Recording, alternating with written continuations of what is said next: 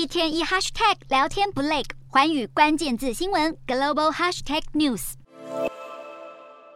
听证会结束后，班克曼·弗瑞德搭乘一辆黑色厢型车离开法院，还押巴哈马矫正署看管。而他的律师团队也表示，班克曼·弗瑞德同意被引渡到美国受审，但在此之前，希望先阅读美国联邦检察官上周向纽约曼哈顿联邦法院提交的起诉书，也希望本周稍晚再次出庭。FTX 创办人班克曼·弗瑞德被检察官指控窃取数十亿的客户资金，弥补他在私人对冲经纪公司阿拉美达研究的损失，涉嫌误导投资者、共谋洗钱以及违反美国竞选财务法。但班克曼·弗瑞德只承认 FTX 的风险管理失败，不认为自己有刑事责任。班克曼·佛瑞德是在上周在居住地及 FTX 总部巴哈马被捕。起初他拒绝被引渡到美国，现在他改变决定，表示如果准备好相关文件，愿意引渡到美国面临诈欺控罪。